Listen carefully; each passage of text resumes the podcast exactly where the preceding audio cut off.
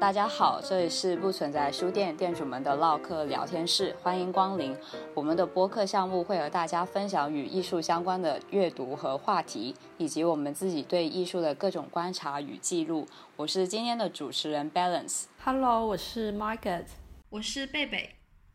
呃，我今天看了一下我们上一期节目的发布时间，已经是四月九号的事情了。那在这里要先跟听众们道个歉，因为店主们这半年旷工了。在这半年里，我们就听了很多很好的节目，探索着更适合我们自己的方式来推动这个节目的发展。希望接下来我们可以坚持月更是没问题的。然后，如果一直有关注我们的微博或者微信的读者，就会发现，今年我们推出了店主们的私人书柜这个栏目。店主们以文字的形式推荐当月看过的好书，而现在我们试探着把这个栏目转换成文字与播客的形式并行。今天是我们回归的第一期，主题就是店主们的私人书柜。那 Mark，要不你先来谈一下你想推荐的书？好。这次我想推荐的是我刚读完的一本书，是英国艺术家大卫霍克尼的，叫《我的观看之道》。呃，先一两句话简单介绍一下，大卫霍克尼，也就是 David Hockney，他可能是当代最受大众欢迎的英国艺术家。他的创作媒介非常的多样，包括有油画、版画、素描、舞美设计、摄影和印刷等等。给大家留下最深刻印象的，可能是他的游泳池系列和拼贴摄影系列，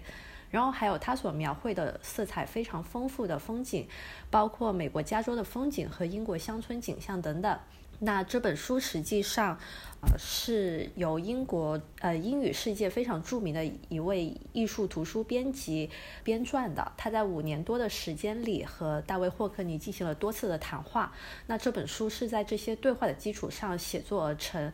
是以大卫霍克尼本人的口吻，按时间顺序记录了艺术家从上世纪七十年代到九十年代的创作的历程。包括他在法国、英国、美国、加州等地的经历，然后还有艺术家对不同艺术形式，呃，像油画、舞台设计、摄影的探索等等。那其实他想展现和陈述的是他对观看方式的理解和演变的过程。书名《我的观看之道》也是说明了这一点的。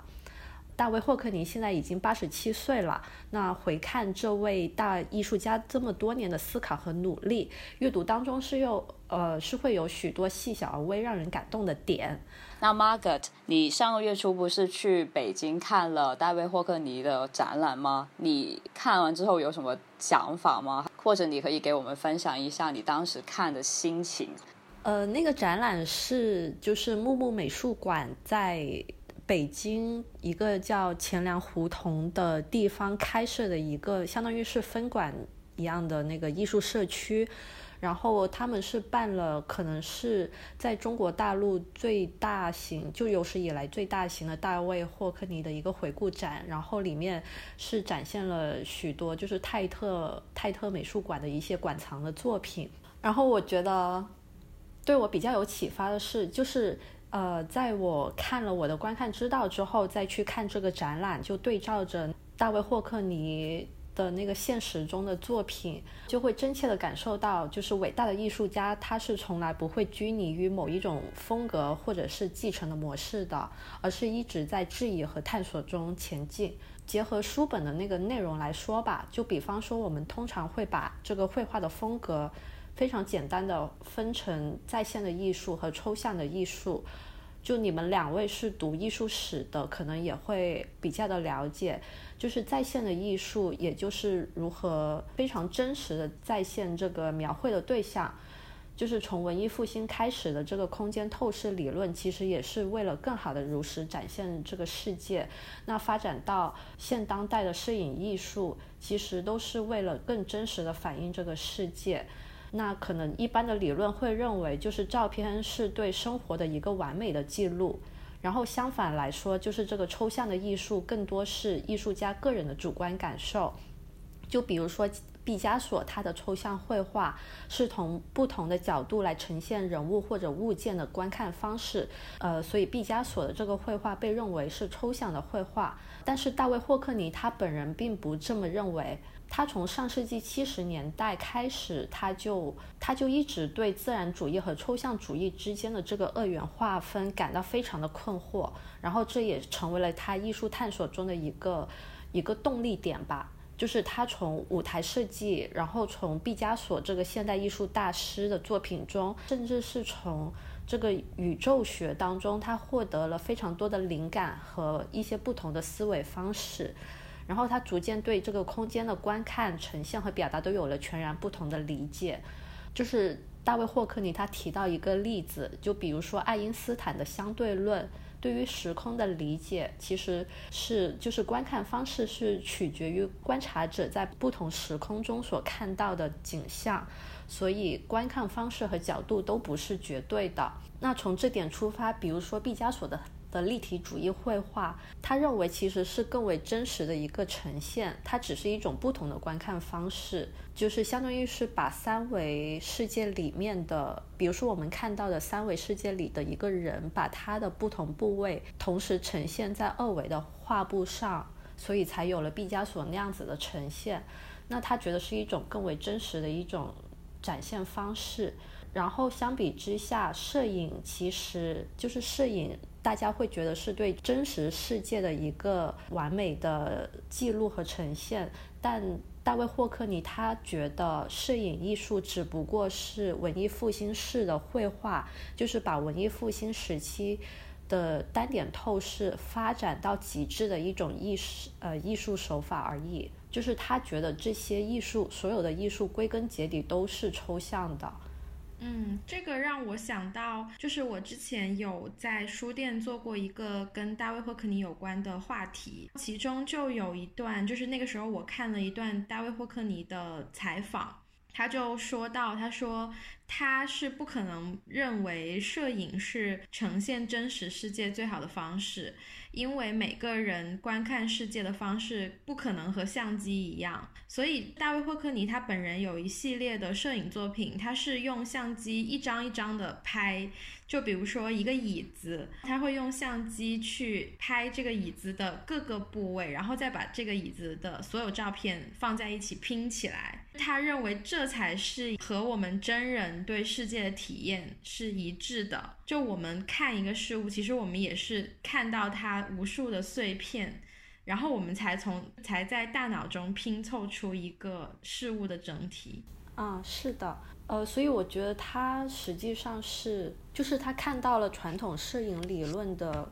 本质和局限吧，然后他的拼贴摄影作品也是把摄影艺术往前又推了一步。就是这种感觉，就但是我现场看他的那个多点透视的那种绘画作品，包括拼贴摄影作品，我是看的有点晕，就是站在现场，对，因为是多点透视，然后看的有点眩晕，但是还挺有意思的。然后我觉得他也是一个非常可爱的老头。嗯，那在现场的话，你觉得你印象最深刻的是哪一张作品？印象最深刻呀？我想想，嗯，其实好些作品印象都非常深刻，然后印象深刻的原因还不在于我是现场看到作品，印象深刻是因为就是以前在网络媒体上无数次看到那些作品，然后这次真的看到实物，就是那种感觉，嗯嗯，就是。对，就好些是已经比较熟悉了，但是没有看过原作，然后这次一次过能看到。嗯，对，主要是这一个印象比较深刻。然后还有一个印象比较深刻的是，我觉得木木木木这次做的比较，就是策展做的挺好的一点是，他们真的是把一些中国传统的绘画作品也放在现场，就是跟大卫霍克尼的作品。并置放在一块对比，因为就是大卫霍克尼他在探索他的艺术理论，然后还有整一个艺术观看方法的过程中，就其实中国的这个绘画，中国传统绘画对他的启发和影响还还是挺大的。然后所以这个作品就是他的这个回顾展放在，呃，其实这个说不上是回顾展吧，就他的这些作品放在北京，然后。跟中国传统的一些美术作品放在一块并置陈列，我觉得还挺有意思的。我觉得可以顺带跟大家提一下这本书本身，就是它是一本很厚，就是算是比较厚的书，然后里面的插图也非常精美，所以啊，你是已经买了是吧，贝贝？，对对对，啊所以我觉得看起来还挺轻松愉快的。对，里面有三百多幅彩色的插图，对，就完全可以看到，就是艺术家几十年间整一个艺术风格和创作媒介的演变过程，嗯，所以非常推荐这本书。我觉得他，呃，书里还有一个线索，就是霍克尼他对于技术的探索，这个我也觉得很有趣哦。这个我也在之前的那个书店的每周话题里做过一个这样的话题，尤其是我们现在去看霍克尼的照片，就是他现在的照片，就他已经是一个老人了。但是我依然能从他现在照片里看到他年轻时候的那种对艺术创作的那种热情的影子。呃，因为我在做他的话题的时候，我去看了很多他年轻的时候的访问，还有他当时他第一次被邀请到那个电子绘画，就是有点像我们现在的手绘板的那个一个绘画的器械面前，他表现出来那种兴奋。就是你能看到，就是一个艺术家，他对于创作媒介的创新的探索的这种热情，我觉得这这一点是让人挺感动的。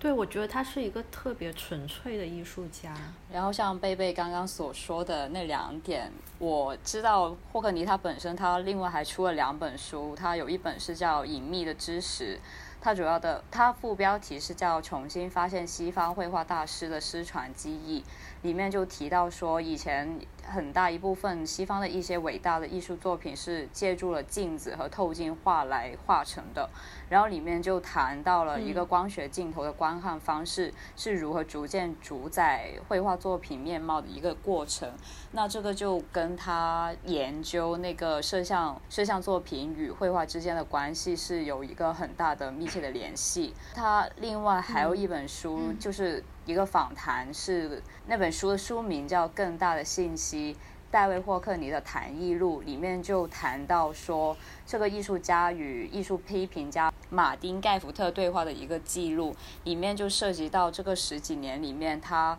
从事艺术的方方面面，以及他的生活和艺术的一个经历。然后我觉得，如果说加上 Margaret 所说的那本书，就是我的观看之道，这三本书可能大致上已经可以覆盖大卫·霍克尼的一个艺术生涯，就。可以令我们可以知道更多关于他的信息，嗯以及是他是如何去绘画的。嗯，是是的，是的。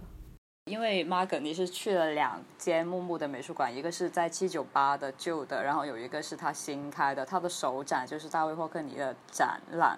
然后你觉得这两间木木美术馆之间，就关于一个展场的布置以及建筑方面，你会有什么，或者你有什么想法？就是你觉得，就是他新开的那个，就对于旧的那个有什么更大的优势吗？就是如果你觉得对于一个展场来说的话。对，就是新的这个木木美术馆，它其实叫做木木艺术社区，呃，它是在就是距离故宫不远的一个地方，是在那个隆福寺。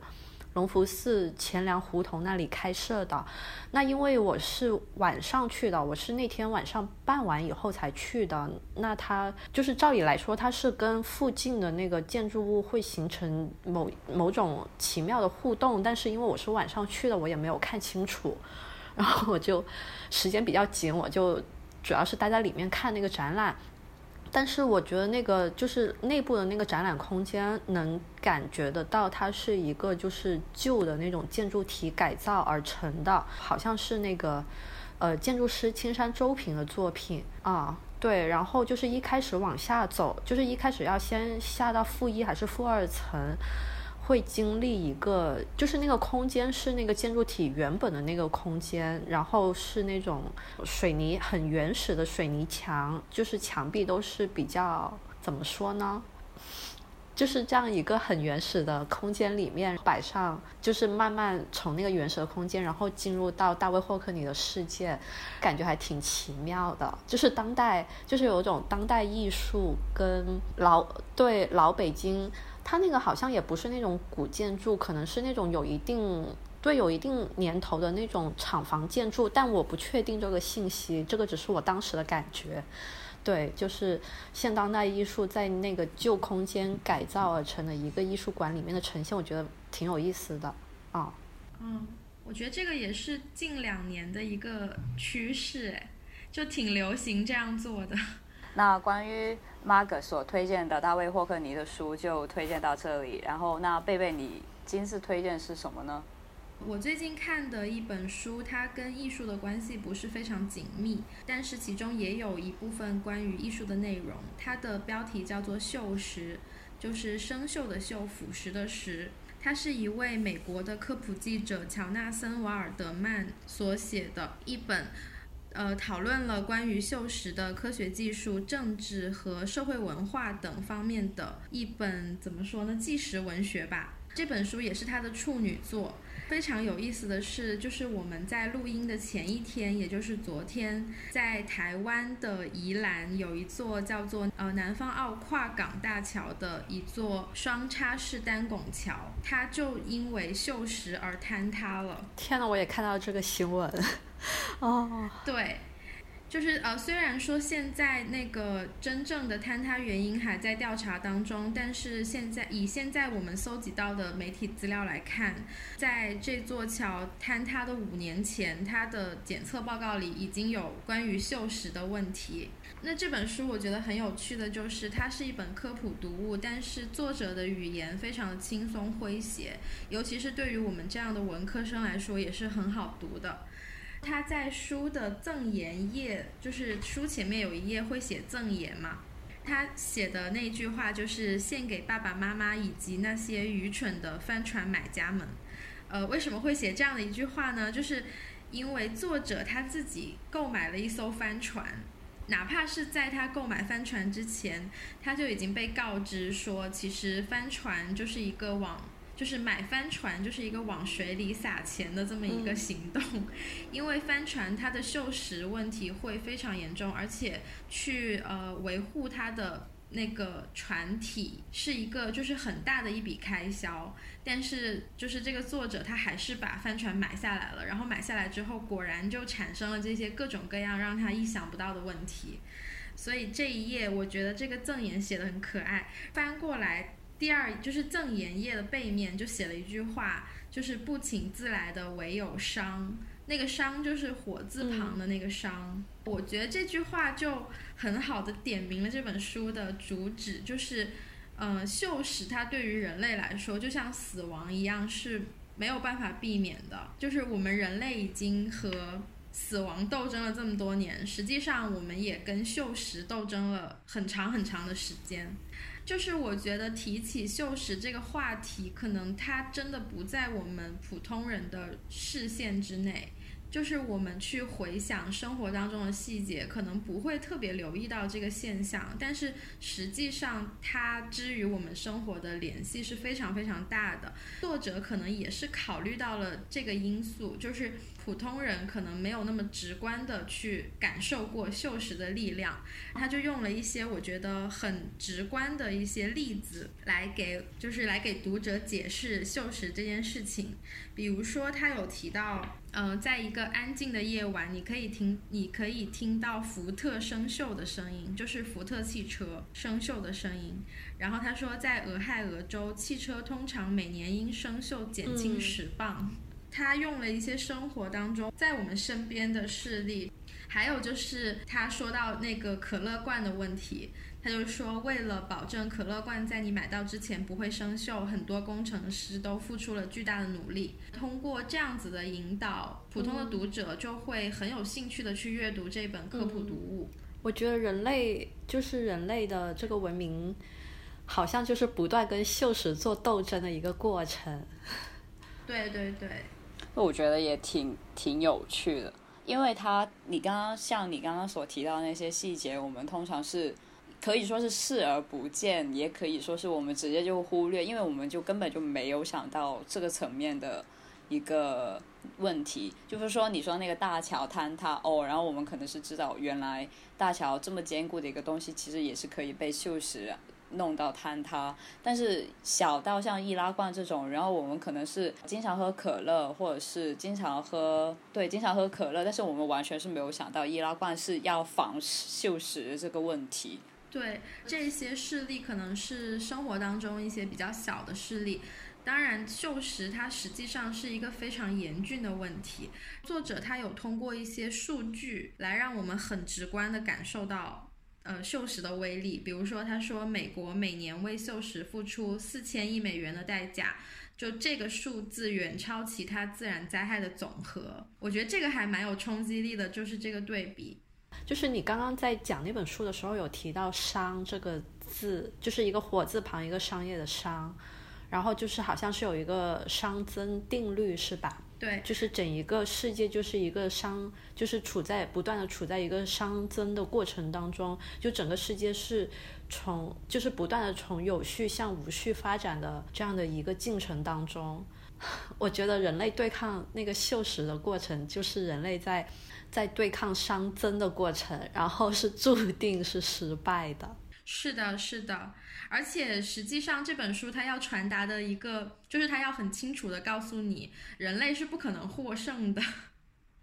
然后这个阅读的过程让我想到，我当时在看《三体》的时候，里面的一个情节，就是最后人类想了很久怎么把自己的文明保存下来。然后人类的想法就是说，把字刻在哦，他们最后也实际的去实践了，就是把字刻在石头上。把这些石头储存在冥王星上，但是但是锈蚀这本书就会告诉你，锈蚀这个现象哪怕在宇宙当中，它也是不能避免的。就是这个作者他的角度很有趣，因为他还提到，虽然锈蚀的问题这么严重，但是实际上不论是政客还是商人，他们都尽量避免提到这个问题。我也在想，就这个原因到底到底是为什么？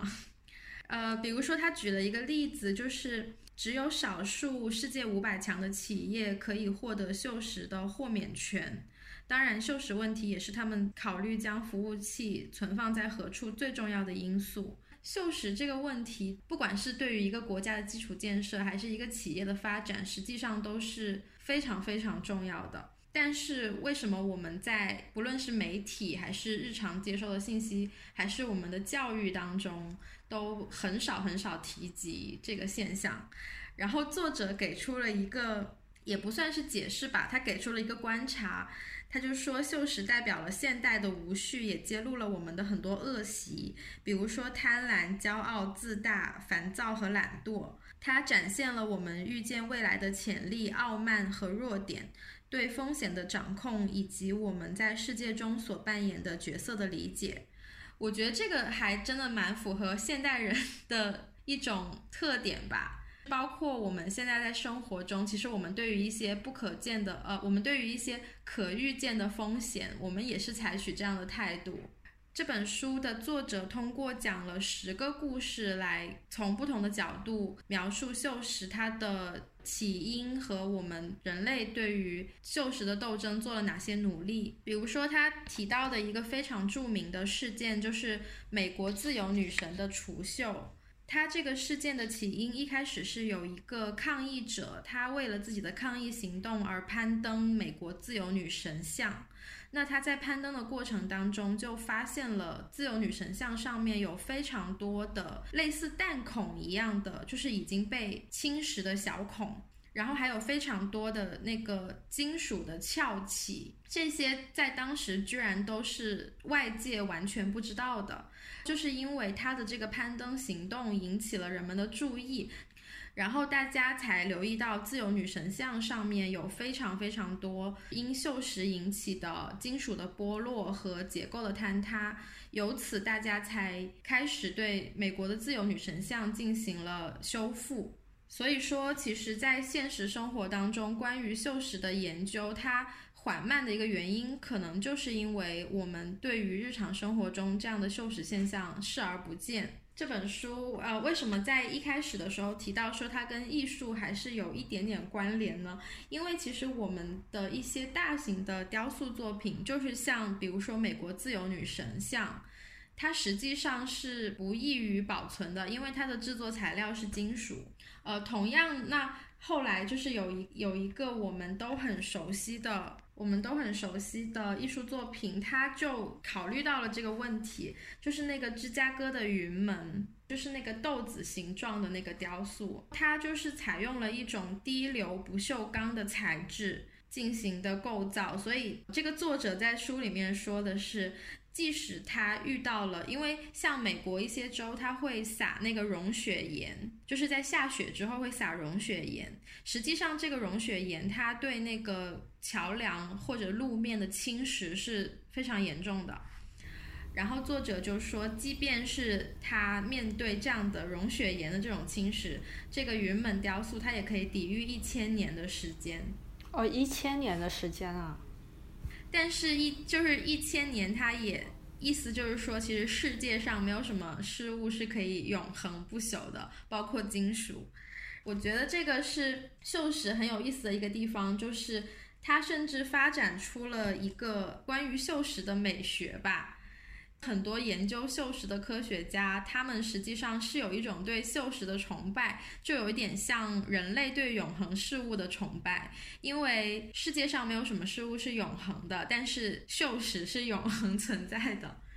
书本里面有一个我自己很喜欢的部分，它是讲到有一位摄影师，一位呃美国的女摄影师，她叫做阿丽莎伊芙苏克。她是一个炼钢厂工人的孙女，她的拍摄对象就是锈蚀。她是到了美国的一个非常著名的钢铁生产基地，叫做伯利恒钢铁厂。她在这个地方拍摄了非常非常多锈蚀产生的机理的那个摄影作品。然后这些摄摄影作品，我们可以在那个艺术家个人的官网上看到。对我，我会把那个官网列在那个附录里面。他的关于锈蚀的作品，他拍的非常的美。因为实际上，呃，我们我们自自己对于锈蚀的印象可能就是深红色、深棕色，但是实际上不同的金属，它在锈蚀的过程当中会融合，然后产生非常多非常漂亮的肌理。你在看这些照片的时候，如果不告诉你这是一个锈蚀的场景，你可能不会直接想到。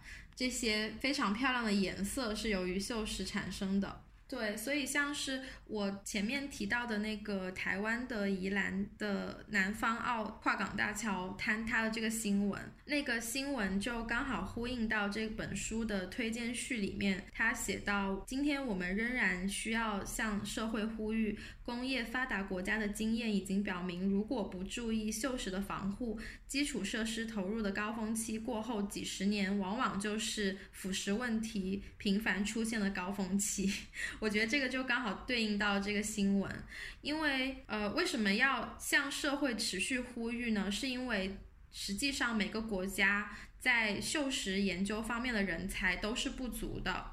正是因为整个社会对这个事情没有一个普遍的认知，所以从事锈蚀方面研究的科学家也是非常的紧缺。然后我觉得这个可能就是这本书可能就是呼吁要需要越来越多的人，而且锈蚀它是一个跨学科的研究，所以可能就是这本书要提出这么一个倡议吧，就是让社会各界更加关注锈蚀的问题。然后应该也有一个向大众推广要留意锈蚀这个问题。对，因为对于我们普罗大众来说，其实。我们身边是很少会关注到这件事，但是如果是通过这本书的话，那我们就就起码是有一个认知在里面。对，我觉得就像是这个问题，就像是大众对于死亡的态度，实际上是很像的。就是我们平时对死亡其实是尽量避而不谈，就算我们在新闻当中，比如说看到了自然灾害或者是一些什么突发事故，我们看到了死亡人数，但是我们可能觉得这个事情跟自己无关。我觉得大家对于锈蚀的态度也是这样子的，所以我觉得如果是对科普读物感兴趣的读者，可以去看看这本书，而且它对于文科生也没有任何门槛，非常的轻松有趣。那现在就轮到我，我想给大家介绍一本艺术史教材。我今个学期开始给本科生上那个中国历代名画赏析的通识课，所以在暑假的时候我就看了好几本中国美术史的教材，然后就发现由中央美术学院赵丽。教授，还有贺西林教授，以及广州美术学院李清泉教授和邹清泉副教授编著的一本《中国美术史及作品鉴赏新篇》，会比较适合非美术史专业的美术类学生以及社会上广大美术从业者和爱好者使用。书是按照常规的历史书那样，是按照时间线来编排的。由于这四个老师都是常年处于教学第一线，所以教材里面都是非常通俗易懂的语言来。撰写，而李新泉老师和邹新泉老师也是我跟贝贝在本科的时候教授中国美术史的一个老师。关于这本书，我有觉得有三个特点是可以推荐一下的。首先，一个是他书中是有大量的彩色图片，然后能够与文中所提到的作品对照来看，就可能这一点会令到有些读者有所疑惑，就是为什么这也算是一个优点？因为我在之前考研的时候，我就翻对比了其他美术学院的一些通识教材，里面的图片基本全都是黑白的。就有可能他们是为了降低那个印刷成本，但实际上你对于一个学生或者是对于一个普通读者来说是非常不方便，因为你没办法知道这件作品的原本的原貌是怎样的，或者是你也不知道它的细节，你看到的就只有黑白，然后你只能就按照它的图注去重新找时间去找回它的原图来对照一个学习。然后这本书第二个特点是，因为它书中每一个章节后面都有专门的作品赏析，所以每一件作品旁边都标注了很详细的基本信息，就时间、作者、尺寸、收藏地点、材质等等，以及它的历史背景和解读就。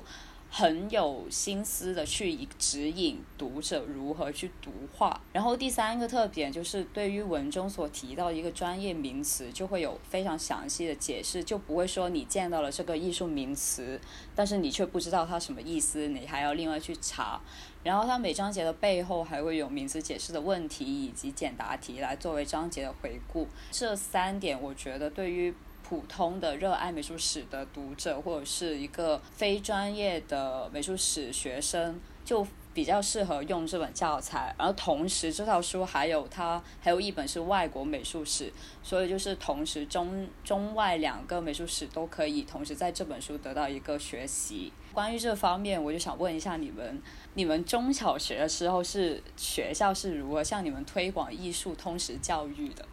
嗯，我觉得可以说是没有。对，就我回忆来说，是中小学是基本上是没有的。嗯，就是你们有美术课或者是美术课本都没有呃，有美术课也有美术课本，但是我印象中老师好像也不会根据美术课本来讲美术课。然后美术课本，我现在是完全没有印象里面有什么内容的。我觉得美术课本它上面有一些零散的元素，就是比如说像有一本我记忆很深的是封面有一个呃著名的中国古代文物，是那个 青铜器还是是一个陶俑吧？应该我的哦。长信宫对对对，就是我的感觉是美术课本里面它有运用到一些，比如说中国传统的古代文化的一些元素，但是它没有系统的去向大家教授这个知识。然后我们先说一下，我们三个店主的坐标都是在广东地区上的中小学。然后是这样的，因为我第一节课我去问了学生。我就说，你们就你们印象中，你最有印象的一个中国艺术家是谁？然后我没有想到的是，他们我上了去第一节课，我去其他班上的第一节课，他们全部人回答答案是齐白石。哦。然后我去第二个班上课的时候，我问的是同样一个问题，然后他们。没有回答，然后后来就零碎，有些人是回答，有一个是我觉得是明显是有呃有在艺术这方面有学习过的一个学生，他答了一个黄宾虹，然后另外那些人大部分就说齐白石，但是你说齐白石之前那些古代艺术家，他们说不认识，然后我说，然后我就问了一下，那你们印象最深刻的一件艺术作品，中国艺术作品是什么？嗯，然后他们答不出来。然后我就问，那你们以前中小学有上过美术课这个东西吗？然后他们说没有，没有，或者是对哦没有，他们说是没有。美术哦是没有美术课对，应该应该就他们就可能，因为我们那个学校是一个综合性的大学，就、嗯但是大部分招收的学生都是广东地区，就是可能百分之六十以上的人都是广东地区的学生。但是我觉得他们说没有，或者是他们答出来的这些答案，就对于我来说是。很惊讶的一个问题，就就可以看得出来，他们中小学在课堂内或者是课堂外都是没有接受过一个艺术通识教育。嗯你不像相对于西方来说，他们就中小学的时候就已经开始向学生灌输如何去认识艺术跟艺术家、艺术作品，就如何去看，或者是如何去艺术馆跟博物馆去学习。嗯，但是我觉得目前在这个方面，我们这个广东算是国家呃中国内比较发达的一个地区，然后目前这个艺术通识教育的情况还是比较严峻。然后刚好我上刚好我上课第一节课的当天，我收到一份报告，是说要在我们学校大力推广艺术通识教育课，在本科这个阶段。但是我觉得，如果你在现在这个发展潮流当中，其实中小学就应该开始大力推广艺术通识教育，而不是说在大学才来开这门课。然后你看，现在对于大部分学生来说，他们之所以会选中国历代名画赏析，其实是为了混学分。嗯就大部分的情况是这样，当然也有学生是真的很想学关于这这节课的一个学习内容，但是说你说真的是很愿意学，我看我们班的情况就大部分都是混学分的情况比较多。你们班的人会听播客吗？我觉得不会，我觉得他们连看纪录片都都可能是一半一半这样看。嗯啊，所以说你们以前，呃，我记得我以前是有美术课本的，也有美术老师，对，啊，但是但是至于至于上课上了什么，我真的是一点印象都没有。我也是，其实是这样子的，就是在很大一部分的艺术通识教育的过程当中，怎么看是更重要的。但是我们小时候的美术课好像就专注于怎么画，就尤其是希望你，比如说老师希望你可以把圆画圆，